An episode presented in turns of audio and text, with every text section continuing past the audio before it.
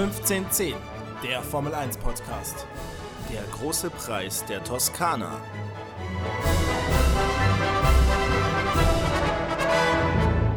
Ja, herzlich willkommen zurück zur zwölften Ausgabe unseres Formel 1 Podcasts 1510 nach dem großen Preis der Toskana, einem neuen Grand Prix, wenn man so will, aber eigentlich ein Not-Grand Prix, denn ähm, sie haben das ersatzweise gefahren in Mugello, der Ferrari Heimstrecke, auf denen die normalerweise Teststrecken oder Testfahrten machen.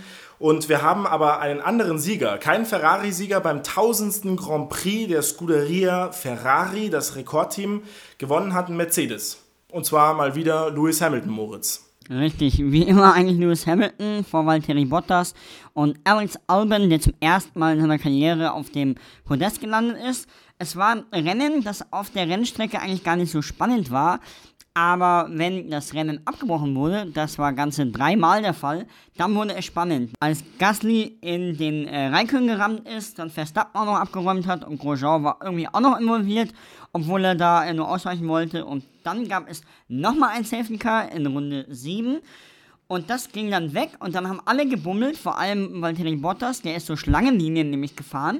Es kam ein furchtbares Chaos auf und hinten rasselte Giovinazzi in Sainz und Latifi und nahm die beiden dann aus dem Rennen. Auch dabei war wieder Grosjean, der konnte dann weiterfahren, aber es war eine mega Karambolage. Maxi, wie hast du vor allem den zweiten Crash miterlebt?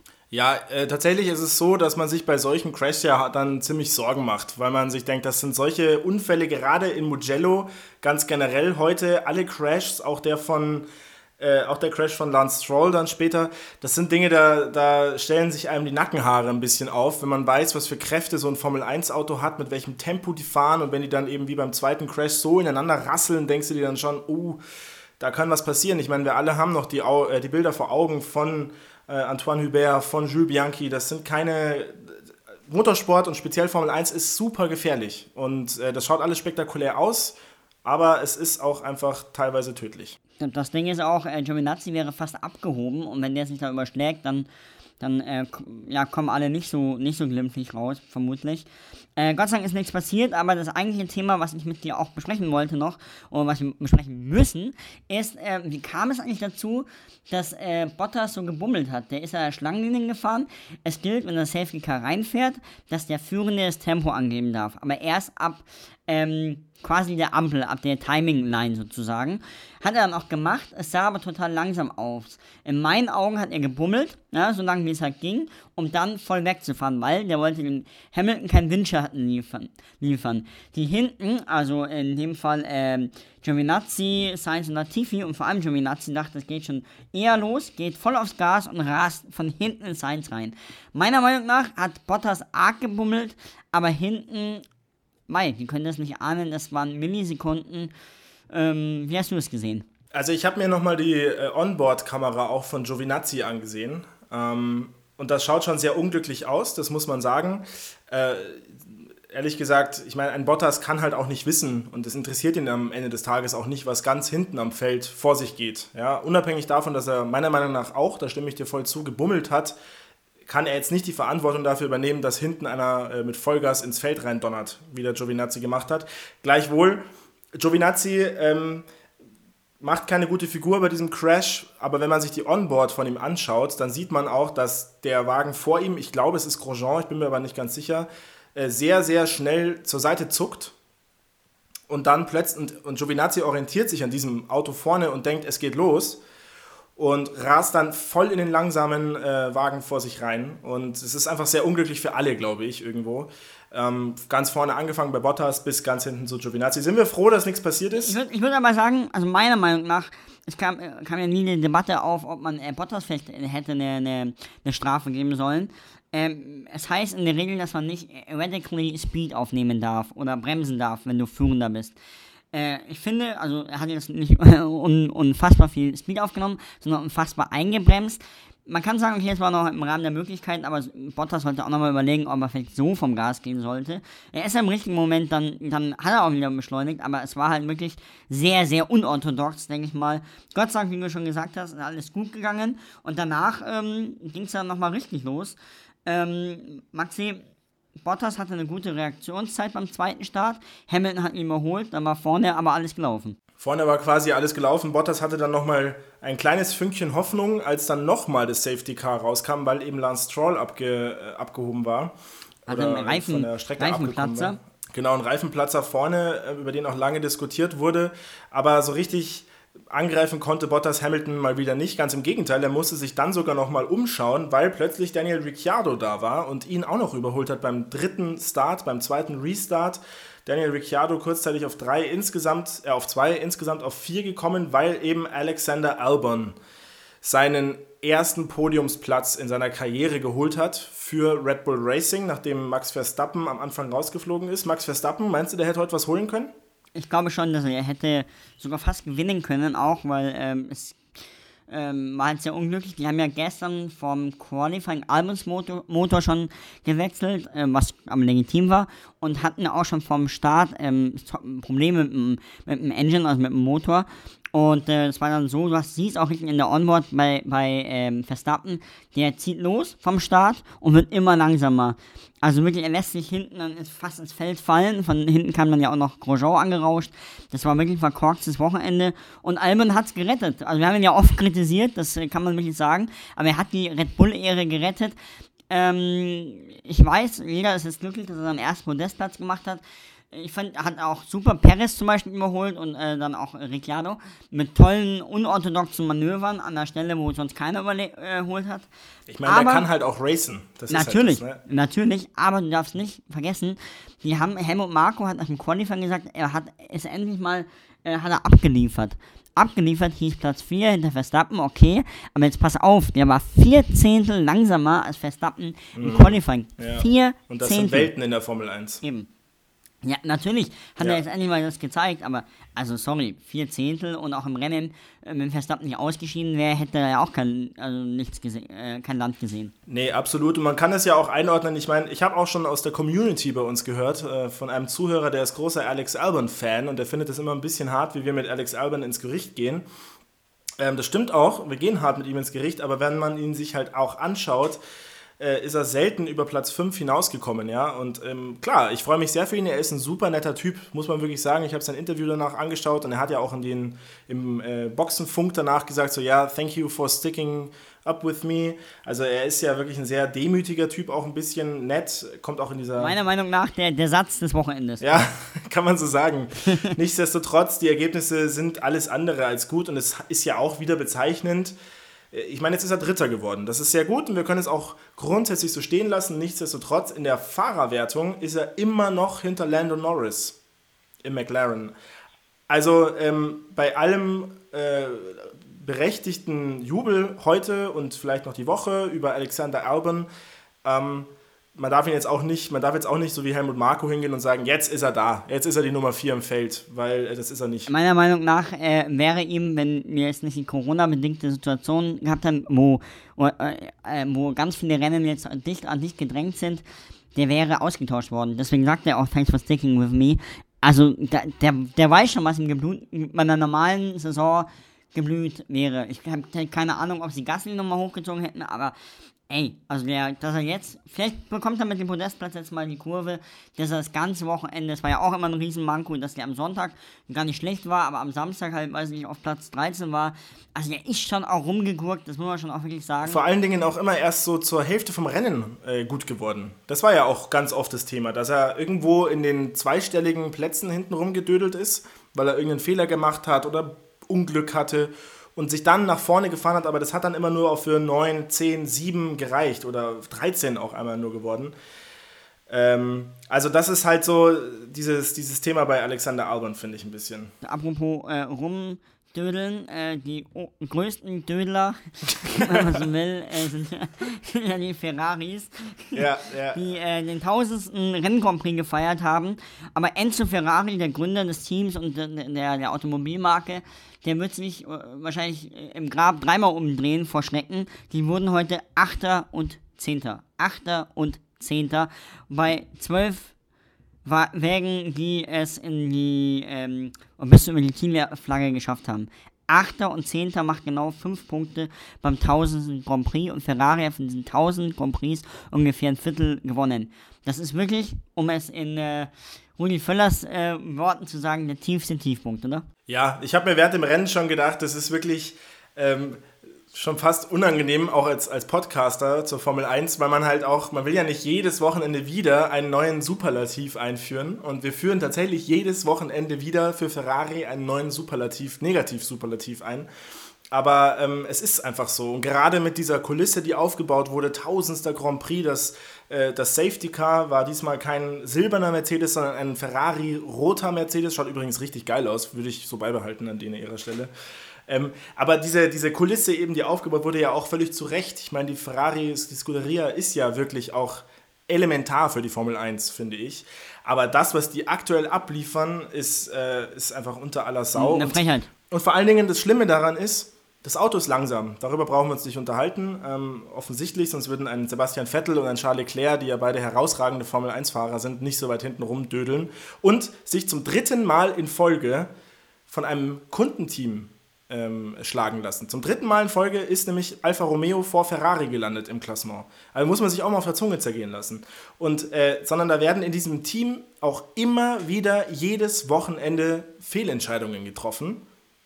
Und ich meine, wenn Charles Leclerc zum nächsten Reifenwechsel kommt, das ist jetzt gefühlt der hundertste dieses Wochenende gewesen, sie haben keine Reifen mehr übrig gehabt, dann stimmt doch was grundsätzlich nicht. Naja, er hat gesagt, Plan C und äh, sieht man ja schon, Plan A ist nicht aufgegangen, Plan B nicht und dann musste Plan C herhalten. Und um deine, deine Statistik auch zu untermauern, äh, da war ja kurzzeitig war Leclerc Dritter hinter Hamilton, äh, Zweiter, sorry, und hatte, nee, Dritter, äh, und hatte 3,2 Sekunden Rückstand nach einer Runde. Also der ist dann auch ganz durchs Feld ja durchgereicht worden auch wieder. Das war, aber 3,2 Sekunden nach einer Runde, mein lieber Herr. Also wirklich, das ist ganz bitter. Äh, sagen wir mal, schauen wir mal auf Vettel. Also renntechnisch ist der ja gar nicht irgendwie ins Gewicht gefallen, aber er hat einen neuen Rennstall. Und da muss ich dich auch für loben. Du hast nämlich gesagt, okay, Vettel geht zu Racing Point, äh, respektive Aston Martin nächstes Jahr. Ich dachte ja immer, vielleicht öffnet sich die Red Bull-Tür nochmal. Am Donnerstag oder Mittwochabend kam, äh, Donner, ja, Mittwochabend kam die Nachricht von Sergio Checo Perez, dass sich die Wege trennen werden von ihm und Aston Martin, Schrägstrich äh, Racing Point. Und äh, am Donnerstagmorgen kam dann die Bestätigung von Racing Point und von Vettel, dass er seine Formel 1-Karriere fortsetzen wird. Er hat ja lange auch gezweifelt, hat er auch offen am Medien Donnerstag gesagt, ob er weitermachen will. Und das Angebot passt, ähm, die Performance vom Auto passt. Was meinst du? Kann Vettel eventuell nochmal an seine alten Zeiten anknüpfen, also an Weltmeisterzeiten, respektive kann er überhaupt gewinnen? Das steht natürlich in den Sternen. Das Racing Point Team jetzt kann sicherlich nicht ähm, äh, Mercedes schlagen. Und das Racing Point Team jetzt, muss man ja sogar auch sagen, ist äh, sogar etwas underperforming unterwegs. Also die sind ja eigentlich zeitweise so im ersten Saisondrittel als der Mini-Mercedes gehandelt worden, der eigentlich sogar Red Bull angreifen kann. Davon ist, glaube ich, keine Rede mehr, völlig zu Recht. Aber ähm, ich meine, ich finde es die richtige Entscheidung, deswegen hatte ich es ja auch gesagt, weil ich glaube, dass wenn Sebastian Vettel jetzt nochmal bei Aston Martin was Neues aufbaut, lass es drei, vier Jahre sein, dann kann er vielleicht in zwei, drei Jahren nochmal um die Weltmeisterschaft mitfahren. Die Anlagen hat das Team. Sie haben auch das nötige Kleingeld im Hintergrund mit Lawrence Stroll als äh, Teaminhaber und, und dem starken Mann hinter diesem Team.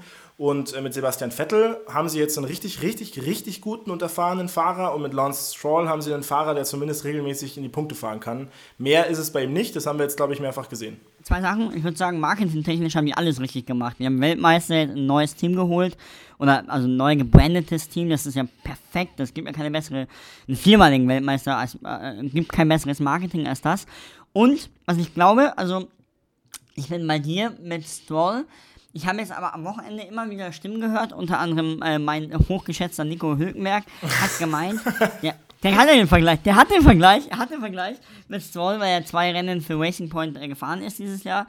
Ähm, der ist schon extrem schnell. Also das wird für einen Vettel auch nicht so einfach, aber ich gebe ja, dir recht. Genau. Ich, ich saß noch nie im Formel 1-Wagen, aber äh, ich würde mir schon eine gewisse Expertise jetzt äh, auch, auch zutrauen. Ich sage dir einfach, der Stroll, so schnell ist der nicht.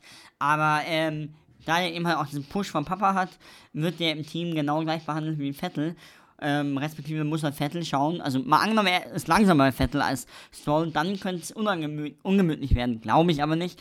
Ich glaube auch, wie du schon gesagt hast, um das Thema äh, ad acta zu legen, das wird ein paar Jahre dauern, ein, zwei, drei Jahre. Die werden vielleicht im ersten Jahr Podest haben, im zweiten Siege und im dritten dann um Siege mitfahren, äh, um die WM mitfahren. Und darauf baut Vettel auch. Ich meine, er ist ja auch nicht so alt, 33.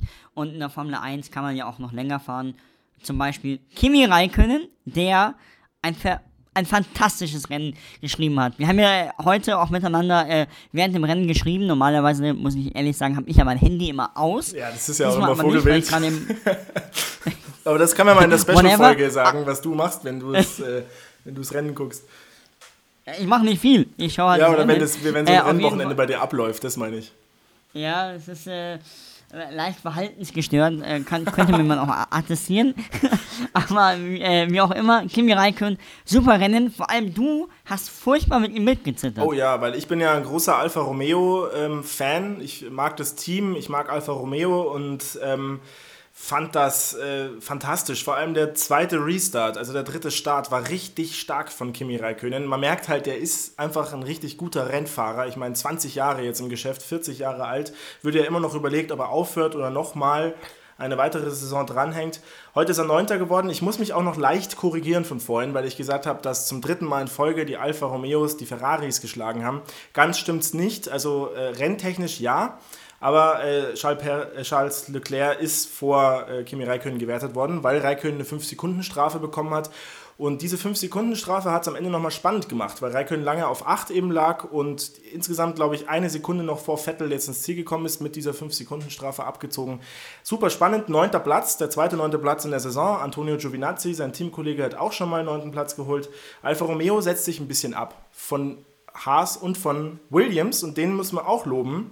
George Russell, starkes Rennen. Er hat keine Punkte geholt, aber der hat äh, Vettel ähm, super gejagt. Williams jagt Vettel. Was ist das für eine Headline 2020? Ja, ja, Williams jagt Vettel. Das ist eigentlich ein Debakel für, für Ferrari, vor allem jetzt heute beim 1000 Grand Prix. Aber der hat es echt gut gemacht. Also ich sag mal ein paar Runden mehr und der hätte ihn wahrscheinlich geschluckt. Wobei gut, was heißt, der wäre dran gewesen, da musste ihn ja immer noch überholen. Keine Ahnung, wie abgezockt Russell ist. Ich glaube schon äh, sehr, aber ähm, tolle Performance auf jeden Fall von den beiden. Was wir auch noch vielleicht erwähnen sollten, Grosjean wurde zwar letzter, äh, ist aber zweimal in, den, in, in diesen Karamolagen beteiligt gewesen, kam dann immer wieder raus. Toll, finde ich, gefahren. Und ähm, Demi Ricciardo, geht da noch was mit dem Podium? Dieses Jahr. Ja, jetzt ist er dreimal Vierter geworden und hatte heute meiner Meinung nach schon die Chance dazu. Ähm, es würde mich sehr für ihn freuen, weil Danny Ricciardo ist halt ein cooler Typ, aber ich glaube, dass der Renault das nicht hergibt, ehrlich gesagt. Ich glaube nicht, dass Renault die, die Power hat, an Mercedes oder eben an Red Bull ranzukommen. Die können mit den Racing Points ähm, und den McLarens mithalten und Ferrari, aber zu mehr, glaube ich, wird es nicht. Ich glaube nicht, dass äh, Abdeloui oder wie der Teamchef von Renault heißt, sein Tattoo bekommt. Die haben ja diese Wette offen. Richtig, wenn sie ein Podium haben, dann ähm, darf Ricciardo entscheiden, was für ein Motiv und er darf dann äh, sagen, wie groß und äh, an, welcher, an welcher Stelle. Bin ich bin gespannt. Ich glaube schon, dass sie nochmal ein Podium holen, aber auch in dem chaotischen Rennen. Ja. Was ich ein bisschen vergleichbar sehe, Renault sehe ich vergleichbar mit dir denn du holst in der Saison auf. Da haben wir einen Schritt gemacht und zwar in unserem Fragespiel. Ja, das ist richtig, unser Fragespiel. Vielleicht vorneweg, bevor ich darauf genauer eingehe, wir haben ähm, uns entschieden, was der Sieger des Fragespiels bekommt. Ich will da auch ganz offen sein, nachdem ich irgendwie schon 5-0 hinten lag, hoffnungslos, habe ich mir gedacht, ja, ich, den Wetteinsatz, den lasse ich mal so lange stehen, bis du mich darauf ansprichst. Jetzt ist es ja einigermaßen spannend mit 7 zu 4 und ähm, wir haben uns entschieden und zwar gab's, stand im Raum eine Cap aber jeder, der mich kennt, weiß, eine Cap steht mir so 0,0 und du hast schon mehr als genug Caps. Deswegen ganz im Zeichen der Zeit machen wir eine Covid-19-Schutzmaske, denn die Teams verkaufen diese Masken und ich kann eine neue Maske gebrauchen. Ich weiß nicht, ob du eine neue gebrauchen kannst, aber das ist doch ein schöner Wetteinsatz, oder? Also da mir der, der Style generell im Leben sehr wichtig ist, äh, kann ich auf jeden Fall eine stylische Maske gebrauchen. Ich überlege mir noch von welchem Team. Ähm, aber das können wir dann Ende der Saison ausklamüsern. Äh, Auf jeden Fall würde ich sagen, es steht aktuell 7 zu 4 für mich. Ähm, deswegen würde ich sagen, äh, stelle ich dir auch mal meine einfache Frage zuerst. Passt das? Genau, die einfache Frage, die einen Punkt gibt, die schwere Frage gibt zwei Punkte. Wir stellen uns jeweils eine davon und gerne, fang an. Tausendster Ferrari Grand Prix. Nenne mir drei Weltmeister. Michael Schumacher darf es nicht sein. Ah. okay, also ich fange an mit Kimi Räikkönen. 2007 Weltmeister Ja. geworden mit Ferrari. Der letzte. Der letzte Der Weltmeister. letzte Ferrari. Das, das ist eigentlich irre. Das ist 13 Jahre her. ja. Krass, ne? Ja, richtig? Jean Alesi. Äh, Jean Alesi ist leider nie Weltmeister geworden, nein. Ist nie Weltmeister geworden. Also, schon, ist schon Weltmeister geworden, aber nicht mit Ferrari, ah, nein. okay, okay, okay. Uh. Okay, jetzt muss ich kurz. Ah, okay, Niki Lauda in den 70ern. Ja, richtig? Also Räikkönen, Lauda und. Ich weiß, dass Fangio und sowas in den 50ern mit Alfa Romeo gefahren sind. Ich weiß nicht, ob die auch für Ferrari gefahren sind. Gebt ihr jetzt noch 10 Sekunden Zeit? Okay, ja, finde ich gut. Ähm ja, ich sag äh, äh, Fangio. Ja, Geil. ist sogar richtig. Der ist 1956 Weltmeister mit Ferrari geworden. Ähm, ich dachte vielleicht, dass so Ascari, Alberto Ascari, Mhm, die berühmte Kurve ja auch im Monster. Aber Fangio ist äh, definitiv richtig. Herzlichen Glückwunsch zu einem weiteren Punkt. Jetzt steht es 7 zu 5. Aber ich hoffe jetzt auch nochmal einen Punkt oder auch zwei bei der schweren Frage zu machen. Okay. Ähm, willst du zuerst eine leichte oder zuerst eine schwere Frage? Erstmal eine schwere. Erstmal die schwere Frage. Alles klar. Ähm, welcher Fahrer ist der amtierende Formel 3 Weltmeister? Keine Ahnung. Keine Ahnung. Das Keine ist Ahnung. äh, vielleicht zur Erklärung die Formel 3 unter der Formel 2 angesiedelt. Sehr, sehr junge Fahrer, so ab den 2000er Jahren Geburtsjahr. Auflösung? Die Auflösung ist, es ist Oscar Piastri. Diese Woche hat er das letzte Rennen der Formel 3 gewonnen, kommt aus der Renault-Fahrerakademie und ist ein Australier, äh, junger Mann, knapp gewonnen vor Theo Pourchaire, auch ein Renault-Fahrer aus Frankreich. Okay, ja, da hast du jetzt äh, mehr, mehr gewusst als ich. Ähm, genau, 7 zu 5. Ich würde sagen, deine schwere Frage folgt Ja, jetzt. gleich ich aus oder nicht? Die große Frage, die Spannung steigt. Heute wäre fast ein Renault aufs Podium gefahren. Wann war denn das letzte Mal, dass ein Renault auf dem Podium stand? Uh, Und wer war es? ah, das ist eine geile Frage, weil das ist noch nicht so lang her, glaube ich. Also, das Werksteam, habe ich vorhin auch gehört in der Übertragung, ist nicht aufs Podium gefahren, seitdem die wieder eingestiegen sind. Äh, ja, willst du das Werksteam haben oder willst du auch Kunden Renaults? Ja, das merkst du. Das Werksteam, ja, Das dann Werksteam. wird es Fernando Alonso gewesen sein. Muss ich auch das Ja sagen? Ja, bitte. ist also falsch. 2007. ähm, nee, es war. Fuck. Okay, nee, ich muss mich, ich muss mich bei dir entschuldigen. Du hast mit Fernando Alonso recht, weil nee. Das letzte Renault-Podium war 2011 Nick Heidfeld in Malaysia beim zweiten Saisonrennen, aber es war ein Kundenteam. Hab ich hier falsch gesagt? Ja, dann stimmt nämlich Fernando Alonso. Geil. 2000, ah, 2009, aber das lasse ich jetzt mal so durchgehen. Naja, wobei, aber ich habe das Jahr falsch gesagt, oder? Das Jahr war ja auch gefragt, Ja, du oder? hast, du hast, ja, du hast gesagt, ähm, 2007, das stimmt. Ja, dann machen wir, dann machen wir jetzt äh, Vorschlag zur Güte. Wir haben es beide falsch gemacht und dann lassen wir das, weil äh, ich will jetzt hier auch keine schwere Frage richtig haben. Okay, dann äh, bekommst du noch deine leichte Frage.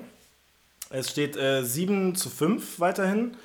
Und äh, die leichte Frage ist, die Scuderia Ferrari hat ihr tausendstes Rennen gefahren. Wie oft? Äh, sie sind seitdem die Formel 1 existiert dabei, nur so pro forma, 70 Jahre, äh, fahren die Typis da schon Formel 1. Wie viele Konstrukteurs-WMs haben die gewonnen? 16 Stück, weil 15 Fahrertitel und sie haben einmal on top, ähm, wo sie nicht Fahrerweltmeister wurden, aber dafür Konstrukteurweltmeister. Ja, das ist ein richtiger Tifosi hier auf der anderen Yes, Seite der yes. Leitung. Yes, Jawohl, yes. sehr Ich schön. wusste es, ich wusste es. 8 zu 5, damit der Stand aktuell. Äh, jetzt haben wir ein bisschen überzogen, aber ich glaube, dass es in dem Rennen, das auch mehrfach überzogen hat, völlig legitim ist, Moritz. Und äh, das nächste Rennen findet in Russland statt und dir gebühren die letzten berühmten Worte. Da ich kein großer Fan von äh, dem Rennen in Sochi bin, aber ich trotzdem schöne letzte Worte wählen möchte, zitiere ich da den großen Enzo Ferrari. Der sagte, ich habe in der Tat kein Interesse an einem Leben außerhalb von Rennwagen. In dem Sinne wünsche ich euch eine schöne Woche und wir hören uns dann bei der Special-Folge und dann wieder in Sochi.